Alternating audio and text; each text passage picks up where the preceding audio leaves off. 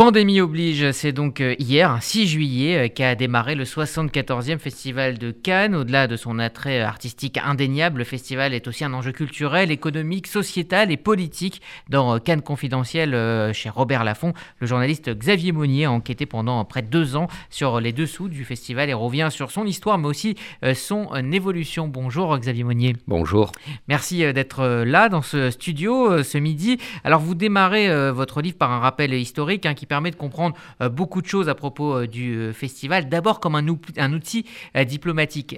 L'idée née à la fin des années 30. À cette époque-là, un grand festival du cinéma, donc cette, ce, nouveau loisir, cette nouvelle industrie naissante, c'est la Mostra de Venise. c'est le festival où tout le monde se presse, mais petit à petit, évidemment, l'axe entre l'Italie et l'Allemagne nazie va apporter du poids et, et, peser sur ce festival. Et là naît l'idée d'une nécessité euh, de créer un festival de cinéma du monde libre.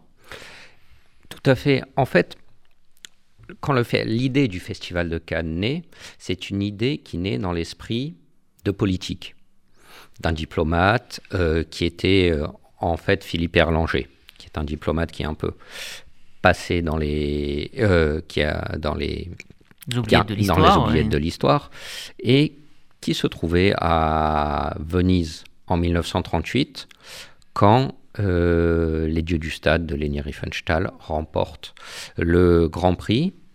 Et c'est assez intéressant parce que le délégué français vote pour les dieux du stade à Venise. Et lui se dit que non, il faut qu'on crée un festival concurrent à Venise, tout simplement parce que la bataille culturelle est en train d'être gagnée par les puissances de l'Axe. Et donc, il y a cette idée qui commence à germer d'un festival concurrent. Mais elle ne germe pas que comme un festival concurrent à l'idéologie de l'Axe. C'est aussi un festival concurrent pour avoir ben, la main mise sur une industrie qui est naissante et qui est prometteuse, pour avoir la main mise sur une propagande qui est naissante et qui est prometteuse, et donc c'est cette alliance entre en fait politique, diplomatie culturelle qui va et économie évidemment qui va faire germer l'idée d'un festival en France avec l'appui d'autres puissances comme les, les États-Unis notamment et l'Angleterre. Mais il faut bien comprendre qu'il y a cette légende du festival de Cannes créée par antifascisme. Elle est réelle, mais elle n'est pas unique. Mmh C'est-à-dire qu'il n'y a pas que l'idée nous allons euh, lutter contre le fascisme. Non, nous voulons aussi mettre la main sur une industrie et promouvoir une industrie. Alors il faut quand même rappeler hein, qu'à l'époque, effectivement, on n'est pas dans un concours avec euh, un prix décerné. Chaque pays euh, voit ses meilleurs films présentés par l'État. Hein, L'État envoie ses meilleurs films. On est vraiment dans quelque chose de, très, très, de très diplomatique. Et donc ce, festival de Cannes, l'idée va, va germer à la fin donc, des années 30. La guerre va, va interrompre. Et donc premier Festival de Cannes en 1946. Oui, le premier festival arrive en 1946, mais ce qui est très impressionnant, c'est que dès la libération de la France, en 1944, l'idée renaît. Et donc, il y a des échanges de courriers dans les ministères pour recréer un festival, pour créer enfin ce festival de Cannes, alors que la guerre n'est pas euh, finie. On avait esquissé les contours avant la guerre. La guerre n'est pas finie l'Europe est encore euh, en partie occupée, euh, que ce soit par les Américains, les Russes et euh, les derniers bastions allemands. Et non, on pense tout de suite à relancer parce que c'est une idée ben, qu'on sent prometteuse. Et ce qui est intéressant aussi dans l'histoire du Festival de Cannes, c'est pourquoi il se passe à Cannes. Parce que les hôteliers de Cannes ont fait un énorme lobbying et en 1939 puis après en 1944-45. On parlait de Biarritz à l'époque. Oui, on parlait de Biarritz, mais les hôteliers de Cannes ont dit non, non, nous et la ville de Cannes, on doit organiser ce festival. Pourquoi? Parce que ça va prolonger la saison estivale. Et donc, on va faire venir encore plus de touristes et remplir nos hôtels grâce à ce festival. Donc, la naissance du festival, c'est une conjonction diplomatique, politique, culturelle aussi, et économique pour arriver à créer un événement qui doit faire rayonner la France et un peu le cinéma français dans le monde. Parce que vous, oui, vous dites, euh, page 62, que le festival n'a pas été pensé comme un concours, mais comme un outil diplomatique et culturel au service d'une seule cause, le retour de la France dans le concert des nations. C'est vrai qu'à l'époque, ce n'était pas forcément évident. Mais c'est exactement ça. Et là où c'est amusant, c'est quand vous regardez le règlement du festival de Cannes, du premier festival de Cannes, celui qui n'a pas eu lieu en 1939 ou celui qui a eu lieu en 1946, le règlement, il est calqué sur le règlement de Venise, de la Mostra de Venise. Mhm. Donc, on en, a fait un peu un repoussoir, mais on a bien compris l'intérêt. Et le repoussoir était moins en fait politique que, bon, ce sont des rivaux, ce sont des Italiens quand même, on est la France, on doit pouvoir faire mieux. Et dans ce règlement, il y a un article qui explique que si un pays participant est gêné, le sentiment national d'un pays participant est gêné par un film, il a le droit de le faire interdire ou de demander son interdiction. Et ça, ça montre bien la dimension avant tout diplomatique et politique du festival. Et ce règlement et cette interdiction, elle va durer jusqu'aux années 60. Alors justement, on va parler euh, de ce, fameux festival de Cannes 1968 avec la Nouvelle Vague, un festival qui a été interrompu. Mais juste avant, euh, pour revenir à ce moment important, euh, à ce moment-là, la présence de films américains est importante et les Américains vont monnayer très cher leur présence à Cannes. Exactement. En fait, c'est du pragmatisme. La France et le festival de Cannes, que ce soit dans les années 40, que ce soit Maintenant, le Festival de Cannes a besoin de stars, a besoin de grands films populaires pour exister. Pour exister, pour remplir les hôtels, pour faire du bruit médiatique, pour tout cela. Alors, actuellement, la question qui revient, et encore cette année, c'est quels ont été les films américains invités? Donc, on a bataillé pour faire venir des films américains. Et dans les années 45, en 45, c'est la même logique, c'est on a besoin des Américains pour faire ce festival de Cannes. Et donc les films américains qui à l'époque étaient soumis à un quota, ce quota saute pour pouvoir pénétrer dans le marché français. Ça aura des énormes conséquences sur le, le et c'est le deal, et c'est le deal qui est mené par le ministère, par l'État français, le ministère, avec l'État américain et la très puissante association des producteurs américains qui existe toujours et qui vient toujours chaque année au Festival de Cannes. Alors les, films américains n'aiment pas trop venir à Cannes puisque la critique euh, est, souvent euh, assassine. Et puis euh, vous interviewez dans votre livre le directeur général d'Universal Pictures France, Xavier Albert. Il dit les Américains n'apprécient pas que le principal festival au monde soit en France. cela guide ce rapport de haine et d'amour qu'ils ont établi avec Cannes. En fait, il y a Cannes, et ça c'est le plus grand attaché de presse des films américains en France qui l'explique dans le livre, c'est le Festival de Cannes et la Palme d'Or, c'est le petit train dont rêvent tous les réalisateurs américains depuis qu'ils sont tout petits. C'est Noël Cannes pour les réalisateurs. vous expliquez effectivement l'importance d'une sélection à Cannes et comment cela se et joue. De, et de la Palme d'Or. Et donc les réalisateurs américains veulent venir à Cannes. Les producteurs américains, eux, ils pensent business. Et eux, c'est, attendez, dans quelles conditions on vient à Cannes? C'est-à-dire que si on se fait assassiner notre film par la critique, le film, il va pas avoir, il va pas avoir un bon, euh, de bonnes audiences, il, il, va pas assez de tickets qui sont vendus, ça ne va pas être pertinent. Donc, qu'est-ce qui a été noué peu à peu? C'est, écoutez, on lance le film, soit en compétition, soit hors compétition, mais en même temps, on le sort en France à la même date, une heure après, pour que la critique canoise, qui est particulièrement acerbe, puisse se noyer. ne contamine pas, ne contamine pas trop vite le grand public. Et donc, ce sont des jeux, et c'est des jeux de pouvoir, ou c'est des stratégies, plus exactement, pour permettre voilà, une coexistence à Cannes de grands films, d'une critique qui est particulièrement virulente, et d'une compétition qui soit vraiment internationale. Alors effectivement, vous expliquez tous les, rouages, rouages aussi économiques, le montage financier qui a, qui a évolué avec euh, les années, puis vous revenez évidemment sur ce rôle euh, sociétal hein, de, Cannes, avec des années clés où le festival a été secoué par euh, bah, les soubresauts de la société, tout simplement, avec cette année, j'allais dire, dont tout le monde se souvient, mais ni vous ni, moi, Xavier Monnier, mais 1968, qui va tout changer. Cette année-là, le festival est annulé et les conséquences de cette année 68 seront énormes sur la, le règlement du festival et son développement par la suite.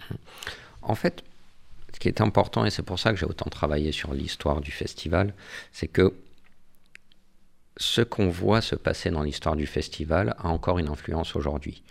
Et le festival a toujours eu ce génie, non pas d'anticiper les mouvements de société, mais d'arriver à un moment à les faire siens et à les digérer pour qu'ils le renforcent. Et ce qui s'est passé en 68, pour résumer, le festival commence, les réalisateurs, et notamment Jean-Luc Godard, euh, est solidaire de, des manifestations étudiantes et ouvrières et demande que le festival s'arrête. Grosse euh, discussion. Il y a même un réalisateur qui, pour que son film ne soit pas diffusé, s'accroche au rideau euh, pour empêcher la diffusion. Et par peur de violence, euh, le délégué général de l'époque décide, la mort dans l'âme et particulièrement énervé, d'arrêter le festival de Cannes. Et à partir de là, il y a une réflexion au sein du festival qui se dit comment on peut faire pour que ça ne se passe plus jamais? Et il y a une voie qui est prise, mais qui avait été initiée d'ailleurs par Venise, c'est si on sélectionnait nous-mêmes tous les films, et que donc on donnait plus de visibilité aux réalisateurs et qu'on leur donnait plus de poids, en tout cas médiatique et en tout cas dans l'affichage, je pense que les réalisateurs ne pourraient plus nous faire un coup comme ça. Et c'est ce qui va se passer quelques années après. C'est-à-dire que la sélection est décidée uniquement par un comité de sélection, uniquement par le Festival de Cannes, et depuis, hors pandémie, il n'y a plus aucun, aucune annulation ou aucun problème dans la mise en place du festival. Et voilà, le festival arrive à sentir les mouvements de la société, à pas les pressentir, mais à les faire sien, les mouvements de la Comme société. le mouvement MeToo, encore l'année dernière et cette année. Exactement. Enfin, l'année précédente, hein, l'année 2000, 2019. Et d'ailleurs, cette réforme de Cannes va aussi, quelque part, affaiblir Venise. Tout à fait, parce que à partir du moment où Cannes, enfin, Cannes profite d'un phénomène qui est que euh, dans les années 70, l'Italie plonge dans les années de plomb, qui est une période assez sombre, assez compliquée de l'histoire italienne. Et pendant cette période-là, le Festival de Venise, la Mostra, ne devient plus qu'un panorama de films, donc est totalement déclassé. Et encore aujourd'hui, euh, euh, Alberto Barbera, le délégué général de la Mostra, m'a expliqué que c'est une décennie perdue. Et donc, dans la décennie 70, Cannes devient vraiment le plus grand festival du monde, puisque Venise n'existe plus, en mmh, fait, oui. pratiquement.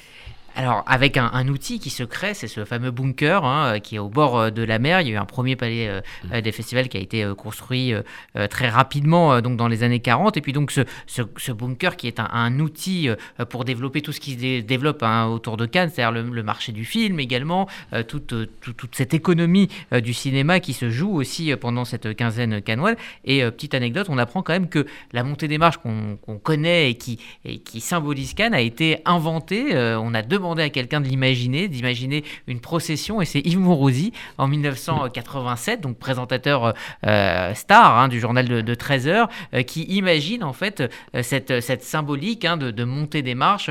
C'est vrai qu'aux Oscars on zigzag, et puis finalement à Cannes on est sur un tapis rouge et on monte vers quelque part la gloire et, et, les cieux. Tout ça a été, a été pensé avec les arrêts aux, aux, aux photographes, etc., etc. Et ce qui est intéressant, c'est que c'est d'autant plus pensez que quand vous montez des marches, qui vous accueille? Les, le délégué général et le président du Festival de Cannes.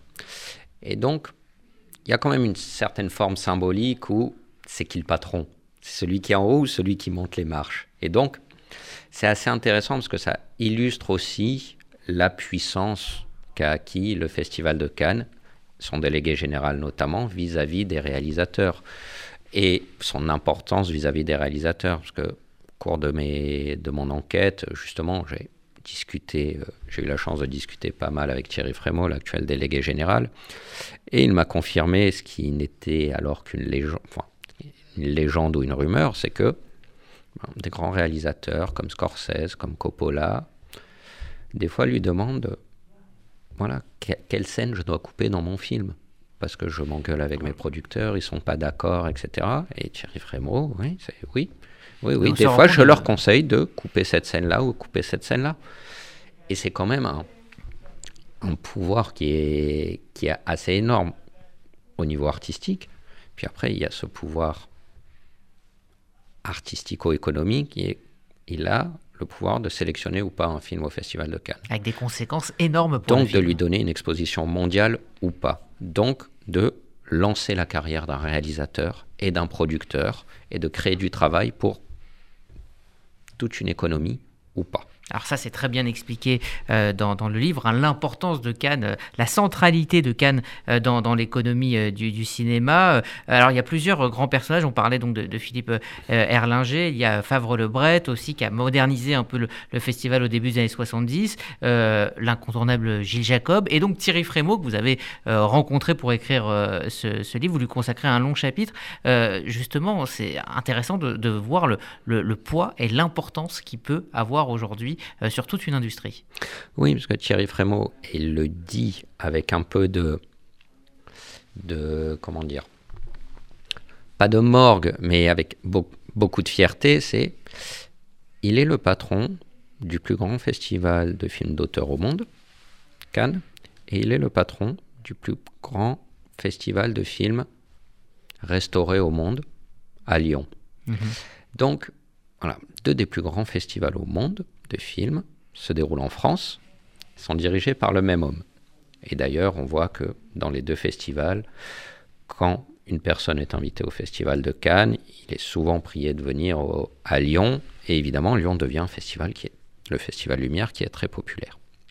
Et donc, c'est quand même assez intéressant de voir qu'il a réussi à la suite de Gilles Jacob, qui était déjà très important, à hein, continuer cette ascension. Et ça fait partie de ce que j'appelle le génie du Festival de Cannes, d'arriver à toujours se renforcer et trouver des moyens de se renforcer et euh, ben, d'augmenter son pouvoir dans l'univers du cinéma. Parce que si on prend l'exemple de la, du Covid-19 et de la pandémie, le festival, selon les mots de Thierry Frémaux, il n'a pas été annulé il ne s'est pas tenu en présentiel.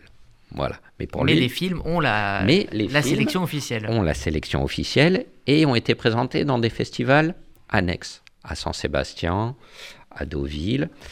Et c'était une façon aussi de montrer qui c'était le patron.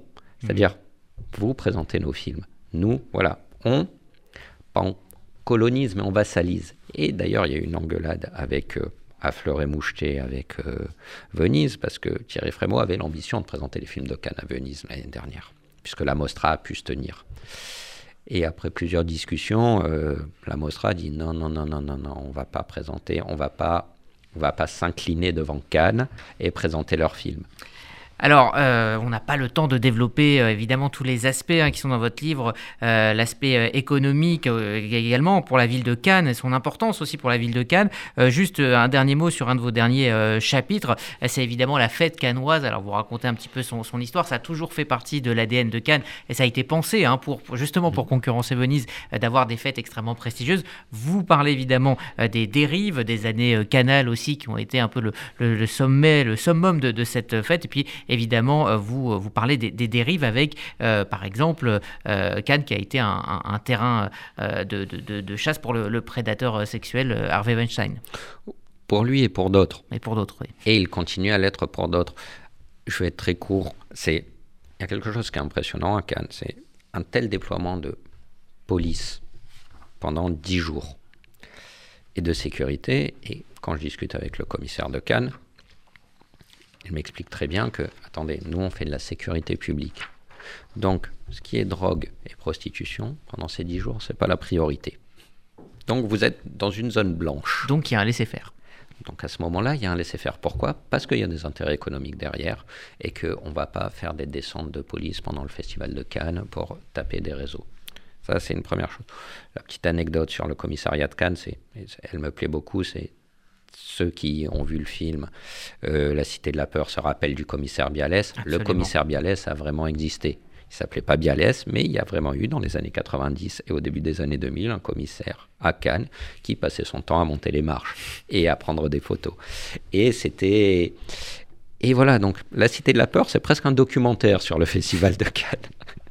Bien, merci Xavier Monnier. Alors, un peu plus euh, sérieux, il y a ce Cannes confidentiel, sexe, drogue euh, et cinéma. C'est chez euh, Robert Laffont. voilà, ça vient de sortir. Vous vous apprendrez énormément de choses, autant sur l'économie, les enjeux et puis l'histoire de ce festival qui donc s'est ouvert. Hier, merci Xavier Monnier d'être venu dans ce studio pour nous présenter votre livre.